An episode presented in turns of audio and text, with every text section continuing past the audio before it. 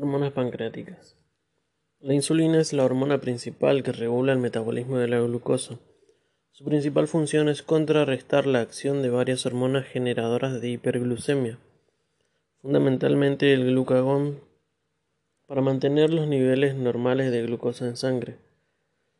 Además de su papel en la regulación del metabolismo de la glucosa, la insulina estimula la lipogénesis, disminuye la lipólisis y aumenta el transporte de aminoácidos en la célula. También estimula el crecimiento, la síntesis de ADN y la replicación celular. Debido a estas acciones, tiene como tejidos efectores principales al músculo estriado, el hígado y el tejido graso, ejerciendo acciones anabolizantes de almacenamiento de glucosa en forma de glucógeno o utilización de la misma en la fosforilación oxidativa. El glucagón, por el contrario, actúa activando principalmente la glucogenólisis y la gluconeogénesis en, en asociación con el cortisol. Una alteración en la producción de estas dos principales hormonas, exceso de glucagón y déficit de insulina, puede generar diabetes mellitus. Introducción.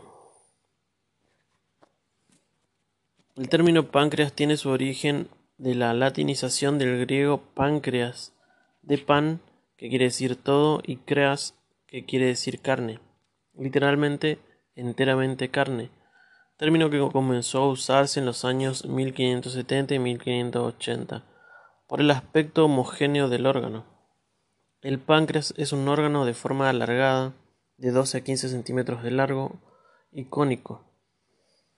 Puede pesar hasta 100 gramos. Se encuentra localizado transversalmente en la parte dorsal del abdomen y ubicado en el sistema digestivo y endocrino por detrás del estómago. Es a la vez una glándula endocrina porque produce hormonas importantes como la insulina, el glucagón, la somatostatina, como también exócrina porque segrega jugo pancreático que contiene enzimas digestivas que pasan al intestino delgado.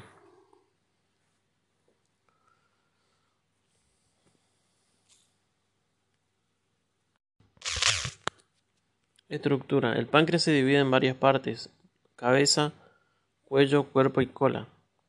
La cabeza se encuentra situada en el lado derecho del órgano, es la parte más ancha y se encuentra dentro de la curvatura del duodeno.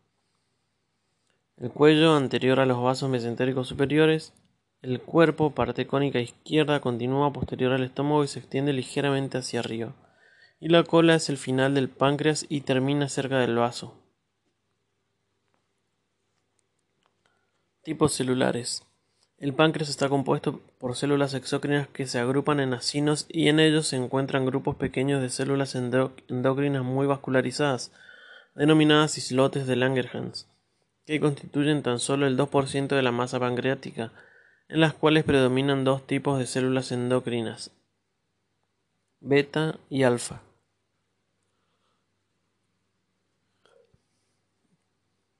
Los islotes de Langerhans contienen cinco tipos principales y dos secundarios de células, que se distinguen por las características ultraestructurales de sus gránulos y por su contenido hormonal. Los cinco tipos celulares principales son las células beta o células B, producen y liberan insulina, hormona que regula el nivel de la glucosa en sangre, facilitando el uso de la glucosa por parte de las células y retirando el exceso de glucosa que se almacena en el hígado en forma de glucógeno, y constituye alrededor del 70% de las células de los islotes. Células alfa o células A. Estas células sintetizan y liberan glucagón, el glucagón aumenta el nivel de glucosa sanguínea al estimular la formación de este carbohidrato a partir del glucógeno almacenado en hepatocitos. También tiene efecto en el metabolismo de proteínas y grasas. La liberación del glucagón es inhibida por la hiperglucemia. Representa entre 10 y 20% del volumen del islote y se distribuye en forma periférica. Células delta o células D constituyen alrededor del 5% de las células de los islotes producen somatostatina, hormona que se cree regularía la producción y liberación de la insulina por las células beta, así como la producción y liberación de glucagón por las células alfa. Células PP producen el polipéptido pancreático. En estas solo se encuentran trazas. Y células epsilon hacen que el estómago produzca y libere la hormona grelina. Estas células endocrinas representan el 60% de los islotes. Las hormonas que se producen por estas células son liberadas al torrente sanguíneo y transportadas al hígado y al resto del organismo. Los dos tipos celulares secundarios son las células D1 que sintetizan el polipéptido intestinal vasoactivo o VIP. Es una hormona que produce glucogenólisis e hiperglucemia, aunque también estimula la secreción de fluidos digestivos y células enterocromafines que sintetizan serotonina. La rica vascularización a través de capilares fenestrados permite que hormonas secretadas por las células de los islotes tengan acceso fácil a la circulación.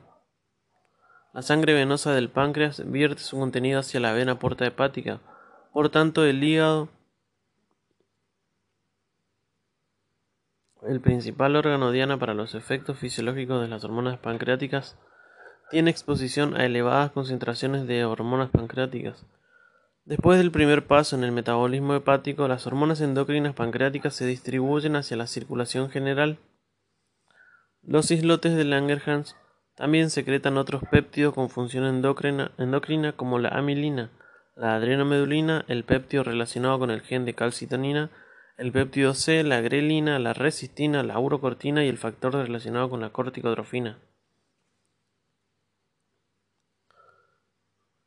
El páncreas endocrino, aunque constituye solo un 2% del tejido pancreático, recibe entre el 5 y el 15% del flujo sanguíneo, lo que indica la enorme vascularización del componente endocrino. Los islotes pancreáticos cuentan con una rica inervación parasimpática, simpática y sensitiva, y se liberan los respectivos neurotransmisores y neuropéptidos desde las terminales nerviosas y ejercen importantes efectos reguladores en la liberación de hormonas pancreáticas. La acetilcolina que se libera en las terminaciones en las terminales la acetilcolina que se libera de las terminales nerviosas parasimpáticas estimula la secreción de insulina, glucagón, somatostatina y polipéptido pancreático. En cuanto a los factores que regulan el desarrollo de las células pancreáticas, encontramos al PDX o factor 1 homebox pancreático y duodenal, que es un factor de transcripción expresado en varios tejidos. Se aisló como regulador transcripcional de insulina y somatostatina. PDX se une al promotor de insulina junto con otros factores de transcripción permitiendo la expresión de insulina. La neurogenina 3 es un factor de transcripción que se requiere para el desarrollo de los islotes pancreáticos. El factor de crecimiento parecido a la insulina, o IGF-1, ha sido identificado en el citoplasma de las células neuroendocrinas delta y en la periferia del citoplasma de las células alfa y beta. Otro factor de transcripción es FOX01, que es un miembro de la familia de factores de transcripción FOX por Forget Box, que interacciona con las secuencias denominadas elementos de respuesta de insulina situadas en los promotores de numerosos genes. Entre sus blancos se encuentran los genes que codifican la fosfoenolpiruvato carboxinasa la principal enzima reguladora de la gluconeogénesis y la glucosa 6-fosfatasa. En cuanto a genes que influyen, debemos nombrar principalmente al gen transcription factor 7 like 2 o TCF7L2, que codifica proteínas implicadas en la secreción de insulina y es, hasta la fecha, el gen más fuertemente asociado con la diabetes mellitus tipo 2. Cuatro polimorfismos en dicho gen se han asociado con la enfermedad en diferentes estudios multiétnicos publicados en los últimos tres años. Insulina. Estructura y secreción. La insulina se secreta como una preprohormona en las células beta de los islotes de Langerhans, en el páncreas. La secuencia líder de la preprohormona es eliminada en la cisterna del retículo endoplasmático y la hormona es empaquetada en vesículas secretorias en el Golgi. Es plegada en su estructura nativa y fijada en su conformación por la formación de dos uniones disulfuro. Una actividad de proteasa específica rompe la molécula, que se disocia como péptido C, dejando el péptido amino terminal B unido por un puente disulfuro al péptido carboxi terminal A.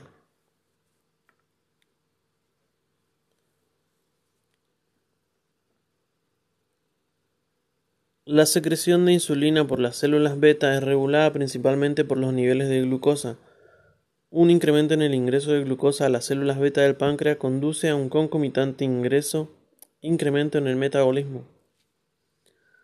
La secreción de insulina es bifásica. La primera fase involucra un pico de liberación rápida de insulina, con liberación de insulina preformada almacenada en vesículas secretorias.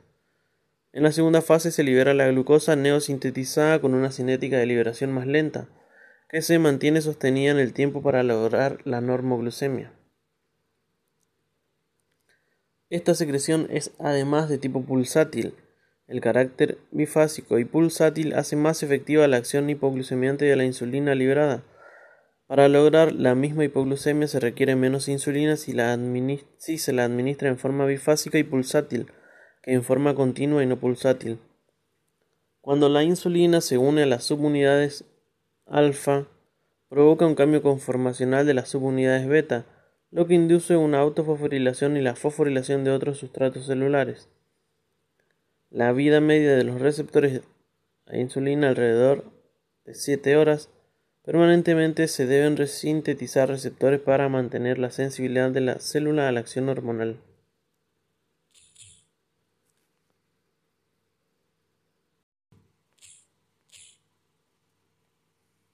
Receptor de insulina.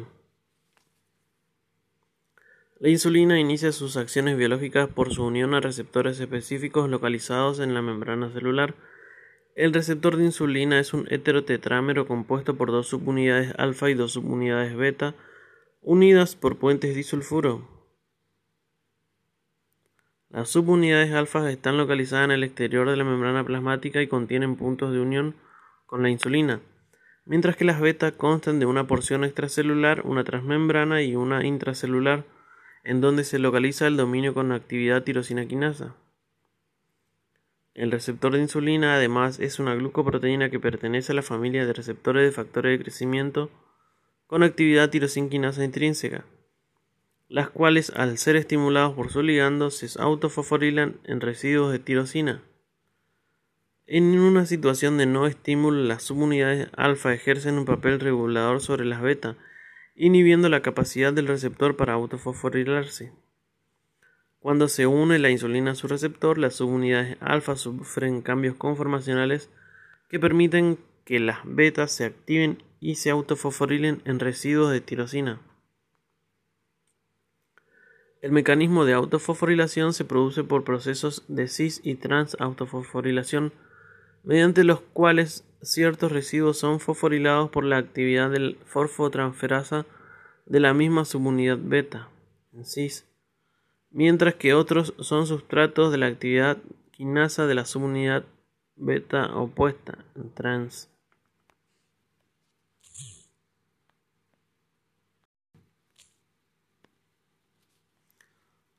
Mecanismo de acción. Todas las respuestas post-receptor están mediadas por la activación de varias vías de transducción de señal. Estas incluyen la fosforilación de los sustratos del receptor de insulina 1, 2, 3 y 4. Esta interacción activa a la fosfatidil inositol 3 quinasa y al factor de crecimiento de proteínas de unión al receptor 2, GRB2. Por un lado, cuando se activa la fosfatidil inositol 3 quinasa, fosforila fosfolípidos de membrana y el principal producto es el fosfatidil inositol 3,4,5 trifosfato o PIP3. El PIP3 a su vez activa la enzima fosfatidil inositol 3 quinasa dependiente 1 o PDK1. Activa esta PDK1 activa otra proteína quinasa B llamada PKB, también llamada AKT. PKB barra AKT ejerce efectos sobre numerosas vías metabólicas que regulan la homeostasis de lípidos, proteínas y carbohidratos. Por otro lado, la activación GRB2 resulta en la transducción de señales a través de una proteína RAS que pertenece a la familia de proteínas G pequeñas. La unión con GTP produce la forma activa de RAS. El complejo receptor GRB2 se une a otra proteína, SOS, que activa a RAS para poner en marcha la cascada de las MAC, quinasas, que participan principalmente en la regulación de la expresión génica.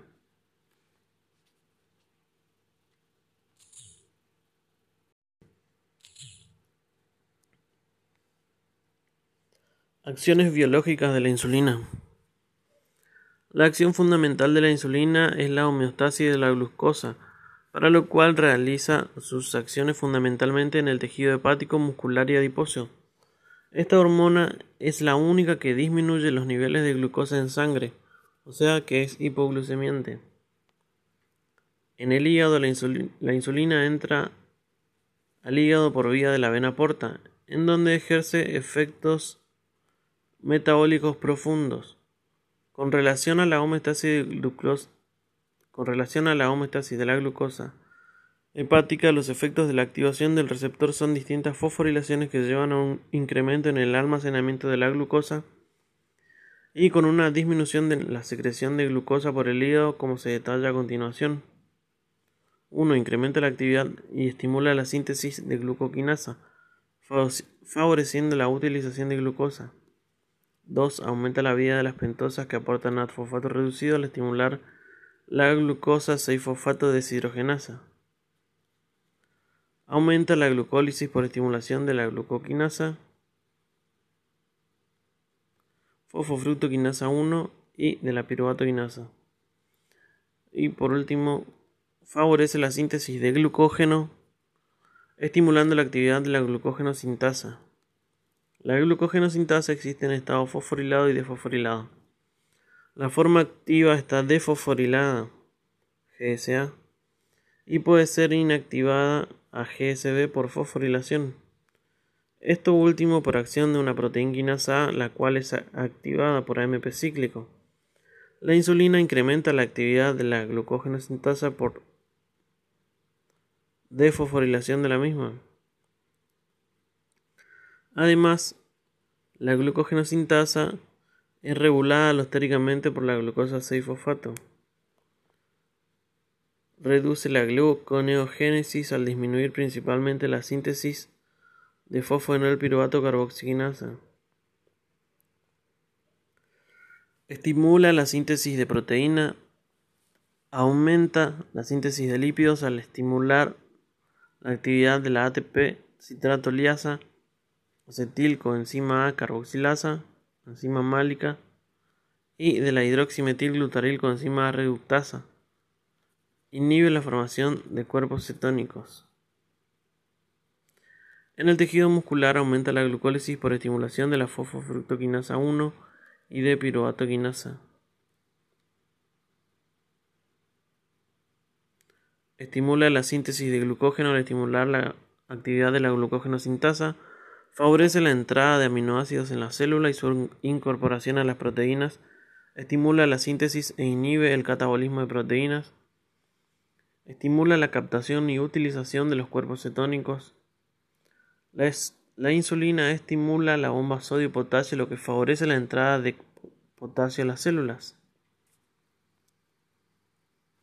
En el tejido adiposo, Aumenta la vida de las pentosas que aportan fosfato reducido al estimular la glucosa 6-fosfato deshidrogenasa. Favorece la captación de ácidos grasos al estimular a la enzima lipoproteína lipasa 1, que degrada los insignificantes que degrada los triglicéridos contenidos en las lipoproteínas. Estimula la síntesis de triglicéridos al, promover la glucólisis y la vida de las pentosas e inhibe los procesos de lipólisis, por lo que se favorece la acumulación de estos en el adipocito. funciones no clásicas de la insulina. La insulina ejerce importantes acciones en el endotelio vascular. La capacidad de la insulina que para ejercer acción vasodilatadora como resultado del aumento del óxido nítrico es un componente importante de la capacidad de esta hormona para mejorar la captación de glucosa por el músculo esquelético. La vía de señalización mediada por la insulina que desencadena la producción de óxido nítrico implica las mismas proteínas de señalización esquinasa, PKB barra que son componentes del sistema de regulación metabólica inducida por la insulina. El óxido nitroso óxido nítrico además reduce la producción de citoquinas proinflamatorias, inhibe la proliferación de las células musculares lisas del endotelio vascular, inhibe la apoptosis y reduce la agregación plaquetaria. En la actualidad se define como glucotoxicidad a los efectos adversos que produce la hiperglicemia crónica sobre las estructuras celulares y sus funciones.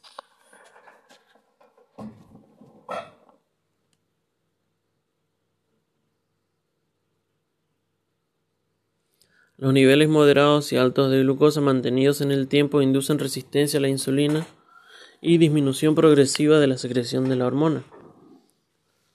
Con el pasar de los años se gestó y se fortaleció la idea de que las grasas influyen de manera decisiva sobre el metabolismo de los hidratos de carbono, sobre la actividad de la insulina y a través de ellos en el desarrollo de la diabetes mellitus tipo 2. El aumento de ácidos grasos libres eleva su captación y oxidación usando, usándose estos como fuente de energía en los distintos tejidos en competencia con la glucosa. Además, los ácidos grasos libres reducen la afinidad insulina-receptor, disminuyendo la acción de la insulina en los tejidos insulinos sensibles, favoreciendo así la resistencia a la insulina. Se ha encontrado que a nivel de músculo se inhibe la captación y oxidación de glucosa con la consiguiente disminución de la síntesis de glucógeno. En el hígado se produce gluconeogénesis con mayor producción de glucosa. Como consecuencia de todo esto, habría elevación de los niveles de glucemia y aparecería la glucosa alterada. La figura 9 resume los principales eventos involucrados en el desarrollo de la gluco y descritos anteriormente. Glucagón. Síntesis y secreción del glucagón. El glucagón es un polipéptido de 29 aminoácidos secretado por las células alfa del islote, pancreático, producto del procesamiento de un, de un precursor preproglucagón de 180 aminoácidos, de los cuales 20 constituyen el péptido señal y el resto la molécula de proglucagón, la cual además de glucagón contiene la secuencia del péptido similar al glucagón, GLP por glucagon like peptide tipo 1 y 2, la oxintomodulina y la glicentina. Ver figura 10. El procesamiento del preproglucagón en los diferentes tejidos es el resultado de la expresión diferencial de enzimas denominadas prohormona convertasas, de las cuales la PC1 se expresa a nivel del cerebro y células L del intestino, liberando predominantemente glicentina, GLP1 y GLP2 y la prohormona convertasa 2 o PC2 expresada a nivel de las células alfa pancreáticas liberan principalmente glucagón. Mecanismos de acción y acciones biológicas.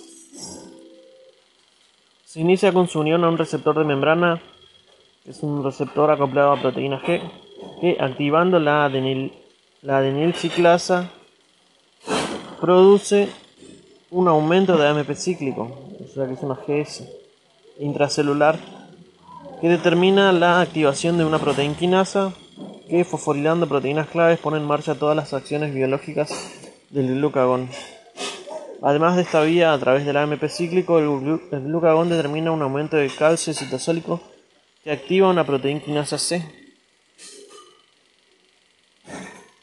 Cuadrito azul que dice, las acciones del glucagón tienen lugar fundamentalmente en el hígado, tejido muscular y tejido adiposo. Esta hormona tiene por función aumentar los niveles de glucosa en sangre, es hiperglucemiante. Por lo tanto, la secreción de glucagón, al igual que la de insulina, es regulada fundamentalmente por los niveles de glucosa en plasma. Fin del cuadrito azul. De esta manera, una disminución en los niveles de glucemia estimula la actividad del canal de potasio dependiente de ATP, o KATP, el cual sitúa el potencial de membrana celular en un rango que permite la apertura de canales de sodio y calcio, dependientes de voltaje. El aumento de la concentración intracelular de estos dos iones despolariza la membrana, incrementando la conductancia del calcio, el cual favorece la exocitosis de los granos de glucagón. Al aumentar la glucemia se produce un incremento en la concentración intracelular de ATP, lo cual condiciona el cierre de los canales de potasio dependiente de ATP, produciéndose el cese del potencial de acción inducido por calcio por y calcio y por consiguiente termina la secreción de glucagón. En el tejido hepático estimula la glucogenólisis al fosforilar a la fosforilasa B, está inactiva, y convertirla en fosforilasa A, activa. Esta es la enzima limitante de la glucogenólisis. Inhibe la glucogenogénesis fosforilando la glucogenosintasa A, por lo que se convierte esta en forma B o inactiva. Estimula la gluconeogénesis e inhibe la glucólisis, disminuyendo los niveles intracelulares de fructosa 2,6-difosfato. Al fosforilar, al fosforilar, una enzima bifuncional que dependiendo de su estado de fosforilación puede actuar como fosfofructoquinasa 2, que convierte fructosa 6-fosfato en fructosa 2,6-difosfato, o fructosa 2,6 disfosfatasa que invierte la reacción convirtiendo fructosa 2,26 disfosfato en fructosa 6 fosfato. La fructosa 2,6 disfosfato es un estimulador de la glucólisis y un inhibidor de la gluconeogénesis. El resultado es la depresión de fructosa 2,6 disfosfato. Es un incremento de el resultado de la depresión es un incremento de la producción de glucosa a partir de precursores no glucídicos y una disminución del piruvato, sustrato para la lipogénesis. La glucosa puede ser liberada gracias a la glucosa 6-fosfatasa. Aparte, estimula la beta-oxidación al fosforilar la acetil coenzima A carboxilasa inhibiéndola, lo que provoca disminución de la síntesis de malonil coenzima A y activa a la acilcarnitina transferasa 1, enzima que permite la entrada de acilcoenzima A la mitocondria y transformándola en acilcarnitina. Inhibe la lipogénesis al reducir la concentración de malonil, el primer producto intermedio de la lipogénesis. El glucagón reduce los niveles de malonil coenzima A por un doble mecanismo. 1. Inhibiendo la glucólisis, limitando la producción de piruvato. Y 2. Inhibiendo la acetilcoenzima A carboxilasa, la cual convierte la acetil-CoA en malonil coenzima A. Por último, favorece la cetosis la reducción de los valores de malonil coenzima desinhiben la carnitina palmitoil transferasa o CPT, permitiendo que los ácidos grasos sean transportados a las mitocondrias, donde serán oxidados a cuerpos cetónicos. Los cuerpos cetónicos pueden convertirse así en combustible del sistema nervioso central en estado de cetosis. En el tejido adiposo, el glucagón no tiene efecto directo sobre este tejido, lo hace a través de la estimulación de las glándulas suprarrenales para que produzcan adrenalina, o sea que este tejido es sensible a esta hormona. La adrenalina activa la vía de la PKA, permitiendo que se lleven a cabo la lipólisis porque estimula la lipasa a hormonas sensibles, al igual que las perilipinas, proteínas de carácter hidrofóbico que resguardan el reservorio lipídico. Y al estar activa permite el anclaje de la lipasa hormona sensible a los En el tejido muscular, al igual que el adiposo, es sensible a la adrenalina y los procesos metabólicos que ocurren dentro de este tejido son activa la glucogenólisis, que se diferencia del tejido hepático por la ausencia de la enzima glucosa 6-fosfatasa, lo que obliga a la glucosa 6-fosfato a entrar a la vía glucolítica. Y dos, favorece la proteólisis, donde se utiliza el esqueleto carbonado, principalmente la alanina, que se dirige al tejido hepático para la gluconeogénesis. En el hígado se transforma en piruvato por transaminación que luego es convertido por oxalacetato y luego continúa la vía gluconeogénica. Después deberíamos analizar este cuadro donde dice efecto de la insulina y el glucagón sobre el metabolismo. Somatostatina. Estructura. La somatostatina es un tetradecapéptido cíclico de 14 aminoácidos unidos por un puente disulfuro formado entre dos residuos de cisteína. Posee un amplio efecto inhibidor sobre las funciones secretoras del estómago, el intestino delgado, el páncreas y el hígado. Este polipéptido se localiza en el sistema nervioso central, en las amígdalas, la placenta, en la tiroides, en las células delta del páncreas y en el intestino delgado, en las criptas de las vellosidades intestinales. Biosíntesis y secreción. Se sintetiza en las células delta del islote pancreático, proceden de un precursor común, la preprosomatostatina, que es procesada a presomatostatina, y posteriormente por vías alternativas a somatostatina 14 o somatostatina 28. La primera predomina en el páncreas y los nervios del intestino, mientras que la segunda lo hace en la mucosa digestiva. Además, ambas formas se encuentran en el cerebro. La secreción pancreática de somatostatina es estimulada por ciertos nutrientes como glucosa y alanina, péptidos digestivos como la colecistoquinina, la secretina, gastrina, BIP, HIP y GLP-1, el glucagón y la acetilcolina y es inhibida por sí mismo. Mecanismo de acción y acciones biológicas. Los receptores de somatostatina son receptores acoplados a proteína G, G inhibitoria, que activan un complejo sistema de segundos mensajeros que incluyen la inhibición de la adenilciclasa, con la consiguiente reducción de los niveles de AMP cíclico y la reducción del calcio intracelular por efecto directo sobre los canales del calcio y la inhibición de la exocitosis. Las acciones biológicas de la somatostatina son en la hipófisis inhibe principalmente la secreción de hormona de crecimiento y de la TSH. En las glándulas salivales inhibe la secreción salival. En el estómago inhibe la secreción de ácido clorhídrico, pepsina, gastrina y el vaciamiento gástrico. También posee efecto citoprotector por inhibición del índice mitótico y de síntesis de ADN de la mucosa estomacal e intestinal. En el, intestino delgado y colon, inhibe el crecimiento, la proliferación celular y el vaciamiento de los intestinos, del intestino. Inhibe la absorción de agua, cloro, bicarbonato, glucosa, silosa, aminoácido, calcio, glucagón, glicerol, fructosa, lactosa, triglicéridos en el intestino y retarda el tránsito intestinal. En el páncreas inhibe la secreción de insulina, glucagón y polipéptido pancreático por una acción parácrina, y también es capaz de autorregularse inhibiendo su propia secreción por acción autócrina. Disminuye la secreción de bicarbonato y enzimas digestivas. En la vesícula inhibe la contracción y el vaciamiento de las vesículas, disminuyendo el flujo biliar de la vesícula. Modifica la composición de la bilis. En el hígado y el vaso inhibe el flujo sanguíneo del hígado y el vaso Reduce el flujo sanguíneo mesentérico y celíaco.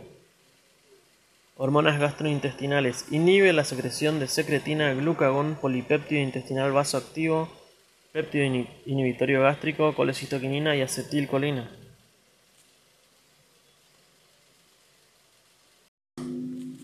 Amilina o polipéptido amiloide. La amilina es un péptido de 37 aminoácidos y su gen está ubicado en el brazo corto del cromosoma 12. Es sintetizado y co-secretado por las células beta pancreáticas en respuesta a los mismos estímulos secretagogos. Presenta una homología estructural con los neuropéptidos CGRP1 y CGRP2 de calcitonin, calcitonin gene related peptides, sintetizados por las células C de la glándula tiroides. La amilina es sintetizada a partir de un precursor prepropeptídico de 89 aminoácidos, la preproamilina. La decisión proteolítica del péptido señal en el retículo endoplasmático rugoso libera la proamilina. Las modificaciones post-traduccionales incluyen la liberación de amilina madura por decisión proteolítica de la molécula con pérdida de los propéptidos amino terminal y carboxilo terminal. Estas modificaciones post-traduccionales son fundamentales para la actividad biológica del péptido. El hecho de que la amilina esté colocalizada con la insulina en los gránulos de las células beta y, que la proinsulina sea procesada por, acción, por la acción combinada de las proteasas PC2 y PC3 sugiere que estas endopeptidasas podrían ser también responsables del procesamiento de la proamilina. La amilina es una hormona del tamaño de un péptido que es producida y liberada por las células beta del páncreas, las mismas que sintetizan la insulina. La amilina fue descubierta hace aproximadamente 25 años y aunque su mecanismo de acción no está completamente dilucidado, se reconoce su importante papel en la regulación de la glicemia. A continuación, revisaremos la evidencia científica sobre la amilina y por qué ha despertado tanto interés. La función primordial de la amilina es prevenir los denominados picos de glucosa inmediatamente después de la comida. En términos generales, la insulina controla la entrada de glucosa a las células musculares y otros tejidos, mientras que la amilina regula la rapidez con la cual la glucosa alcanza la circulación sanguínea. La amilina funciona de la siguiente manera. Disminuye el apetito actuando directamente en el cerebro durante la fase de digestión de los alimentos, disminuye el vaciado gástrico e inhibe la secreción de enzimas digestivas, con lo cual reduce la disponibilidad de glucosa para su transporte a la sangre. Disminuye la producción de glucagón y de esta manera reduce el paso de, glucosa a la sangre. La inhibición de la producción de amilina o de su agregación en forma de fibras podría constituir futuras estrategias terapéuticas para la diabetes mellitus tipo 2. Constituye el principal componente de los depósitos de amiloides detectados en los islotes pancreáticos de pacientes con diabetes mellitus tipo 2. Grelina.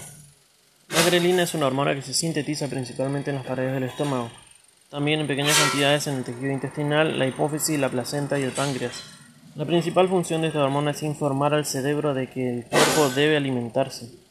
En otras palabras, regula la saciedad, de ahí que también se la conoce como la hormona del hambre. El nivel de la grelina aumenta antes de comer y disminuye después de la ingesta de alimentos. Su actividad está muy relacionada con la obesidad y con la acumulación de grasa corporal, especialmente en la zona abdominal. La principal función de la grelina es la de regular la ingesta de alimentos y el aumento del peso corporal. A esta función se la llama efecto orexígeno. Sin embargo, esta no es la única labor que cumple. Su otra gran función es la de estimular la secreción de la hormona de crecimiento por la hipófisis. Asimismo, la grelina regula el metabolismo energético. Pudo evidenciarse que esta hormona promueve la acumulación de lípidos, lípidos en la grasa abdominal.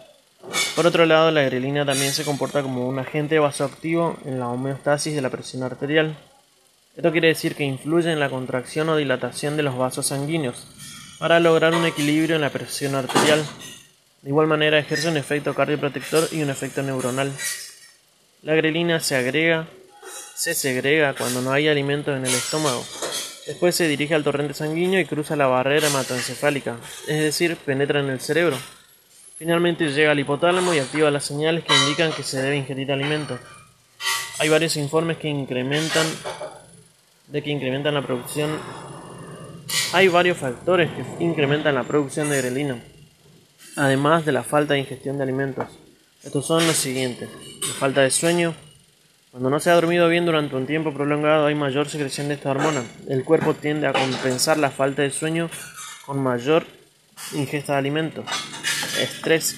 La grelina actúa mucho, muchas veces de manera asociada con otras hormonas como el cortisol, la llamada hormona del estrés. Bajo estados de angustia puede sentirse mayor apetito. Sedentarismo. La falta de ejercicio hace que su sus niveles aumenten. La menopausia, con la disminución de los estrógenos y la progesterona hay mayor estrés y menos control de la ingesta de alimentos, debido al aumento en los niveles de esta hormona. Edad, si se mantiene una rutina de ejercicios físicos, el nivel de grelina se mantiene estable, de lo contrario, tiende a aumentar con el tiempo. Género. Las investigaciones indican que el nivel de esta hormona tiende a aumentar más en las mujeres. La grelina como conclusión reduce la secreción de insulina por parte del páncreas y estimula la producción de glucosa en el hígado. Aumenta el cúmulo de lípidos, disminuye el gasto energético, pero regula positivamente el metabolismo del hueso y previene la atrofia muscular. Incretinas. La observación de que el efecto inducido sobre la secreción de insulina era diferente cuando se administraba glucosa oral Frente a la misma cantidad de glucosa por vía parenteral, acuñó el término de efecto incretina, apoyando la idea de que algunas sustancias segregadas en los intestinos favorecían la liberación de insulina tras la ingesta. Actualmente conocemos que los péptidos intestinales que se liberan en respuesta, a la ingesta son los responsables de este fenómeno. Los dos péptidos más conocidos y determinantes son el GLP-1 y el HIP, que estimulan la secreción de insulina a través de un receptor específico en la célula beta. El primer péptido intestinal identificado en la década del 70 fue el HIP, que estimula la secreción de insulina a través de las células beta.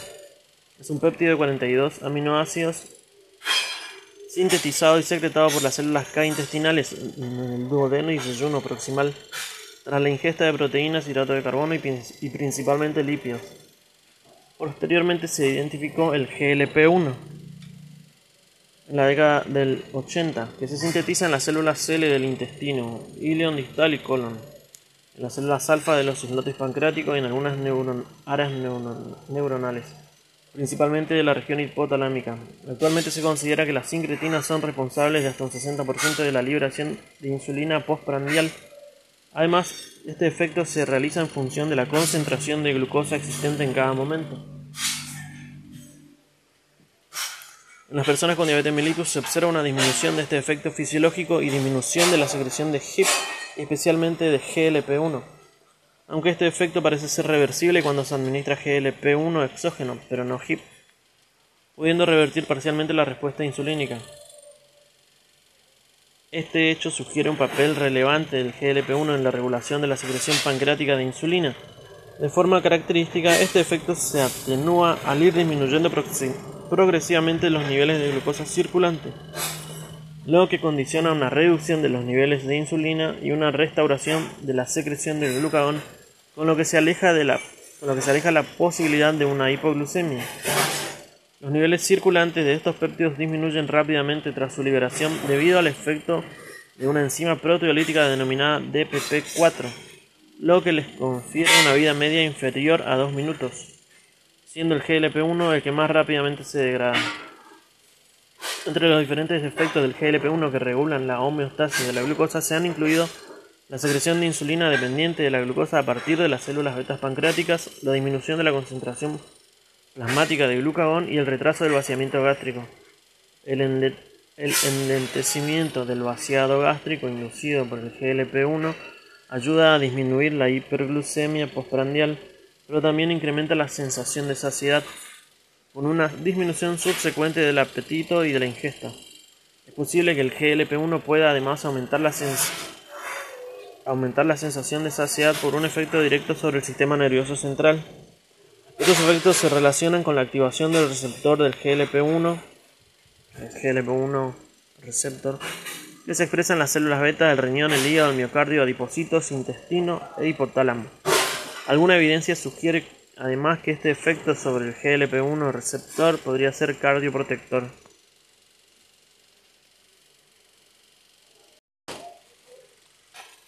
Gastrina.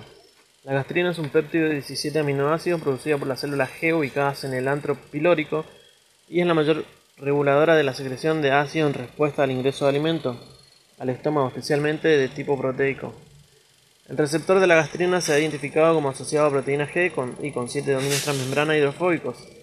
Se ha descrito un receptor CCK1 con alta afinidad para colecitoquinina y baja para gastrina y un CCK2 con elevada afinidad para ambas, pero dado que los niveles de gastrina son 10 a 5 a 10 veces mayores que los de colecistoquinina, la gastrina pasa a ser su principal ligando. La activación de este receptor produce un aumento del calcio intracelular y de la proteína quinasa C. La gastrina estimula la producción de ácido por dos mecanismos.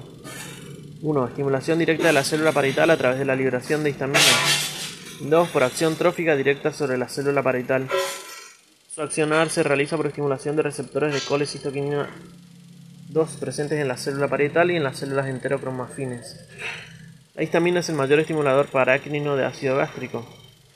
Se encuentra en los mastocitos gástricos, los cuales no tienen importancia fisiológica en la secreción gástrica, y primordialmente en las células enterocromafines ubicadas en la mucosa proximal, en la mucosa próxima a la célula parietal. La gastrina es el principal estímulo para la liberación de histamina y esta a su vez es el principal agente de secreción de ácido mediado por receptores H2. La somatostatina liberada desde las células D, las cuales se encuentran dispersas en toda la mucosa gástrica, es un potente inhibidor de la secreción de gastrina, que ejerce su efecto por inhibición de la liberación de histamina. Su secreción se incrementa con la presencia de ácido y en forma directamente proporcional por los niveles de gastrina. La gastrina es también un estimulador de la secreción enzimática del páncreas y tiene un efecto colerético sobre el árbol biliar y parece favorecer la liberación de insulina en respuestas a una elevación de la glucemia. Colecistoquinina. La colecistoquinina o pancreosimina no, la colecistoquinina guion pancreosimina, entre paréntesis CCK, dos puntos PZ, es un péptido de 33 aminoácidos distribuido por el tubo digestivo, aunque su mayor concentración está en, duodeno y yeyuno. En zonas proximales, la colecistoquinina se encuentra en las células endocrinas, mientras que en el colon se, encuentran, se encuentra en las terminaciones nerviosas de los plexos mientéricos y submucosos. Es un miembro de la familia de hormonas de péptido-gastrina y es muy similar en estructura a la gastrina, que es otra hormona gastrointestinal. La colecistoquinina y la gastrina comparten los mismos 5 aminoácidos del carboxilo terminal. La colecistoquinina se compone de diversos números de aminoácidos dependientes de la modificación del precursor 150 aminoácidos, precolecistoquinina. Es una hormona que tiene receptores a través del sistema nervioso y en varias áreas del cuerpo. Sus efectos biológicos están mediados por dos tipos de receptores acoplados a proteína G, el CCK1 y el CCK2. La colecistoquinina desempeña importantes funciones fisiológicas como un neuropéptido en el sistema nervioso central. Como un neuropéptido en el sistema nervioso central.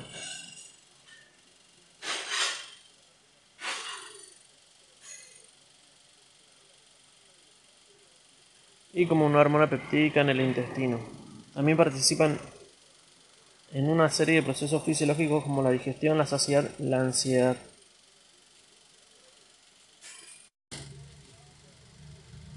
En lo que respecta a la saciedad específicamente, media la misma cuando actúa sobre los receptores CSK distribuidos a lo largo del sistema nervioso central. Se cree que el mecanismo para la supresión del hambre es una disminución en la tasa de vaciamiento gástrico. La función de la colecistoquinina es entonces la de producir las enzimas en el páncreas y la bilis, participando en la regulación hormonal y endocrina de la digestión. Regulación de la glucemia. La glucosa es la principal fuente de energía del organismo y para ciertos tejidos, como por ejemplo el cerebro y la retina, es el combustible de elección. Por este motivo son, son llamados tejidos glucodependientes. En este mecanismo de regulación participan fundamentalmente dos hormonas, la insulina y el glucagón. Ambas son secretadas a la circulación sanguínea por el páncreas endocrino de los islotes de Langerhans cuando la concentración de glucosa aumenta o disminuye, respectivamente. El hígado es el principal órgano regulador de la glucemia. Para el control del metabolismo energético es un factor decisivo el estado de fosforilación de determinadas enzimas cuya modificación covalente motiva el aumento o pérdida de su actividad. El organismo debe mantener la glucemia entre límites estrechos, entre 70 y 110 miligramos por decilitro. Esta regulación estricta se debe a la necesidad de la misma por el cerebro, dado que no tiene depósito de glucosa. La insulina actúa sobre todos los tejidos del organismo facilitando la captación de glucosa, excepto en el cerebro que de por sí ya tiene una afinidad por la glucosa, por lo que no depende de la insulina. Además tiene especial importancia en el hígado y el músculo. Todos estos mecanismos están orientados a disminuir los niveles de glucosa en sangre. La insulina es la única hormona con efecto hipoglucemiante.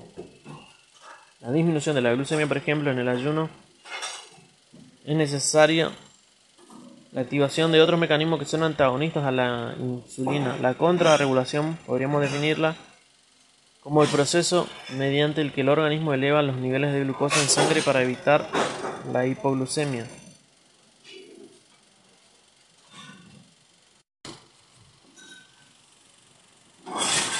Cuando los niveles de glucosa se, encuentren, se encuentran por debajo de los 65 a 70 miligramos por decilitro, el cuerpo empieza a reaccionar. Lo primero es garantizarle al cerebro el aporte de la poca glucosa que se encuentre disponible. Después tratará de movilizar todas las reservas disponibles de glucosa. Las células que no pertenezcan al sistema nervioso comenzarán a disminuir la utilización de esta para economizar. El cerebro es incapaz de almacenar glucosa y necesita el aporte de, necesita que el aporte de este sea constante y uniforme.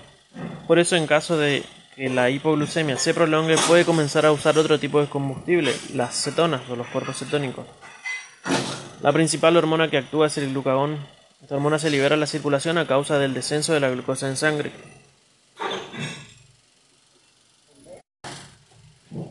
Y actúa sobre los distintos tejidos. Uno de los principales es el hígado. Otra hormona que está implicada en este proceso y que es fundamental en la respuesta al estrés es la adrenalina, que se libera por la médula adrenal en estimulación del sistema nervioso simpático y tiene una acción corta.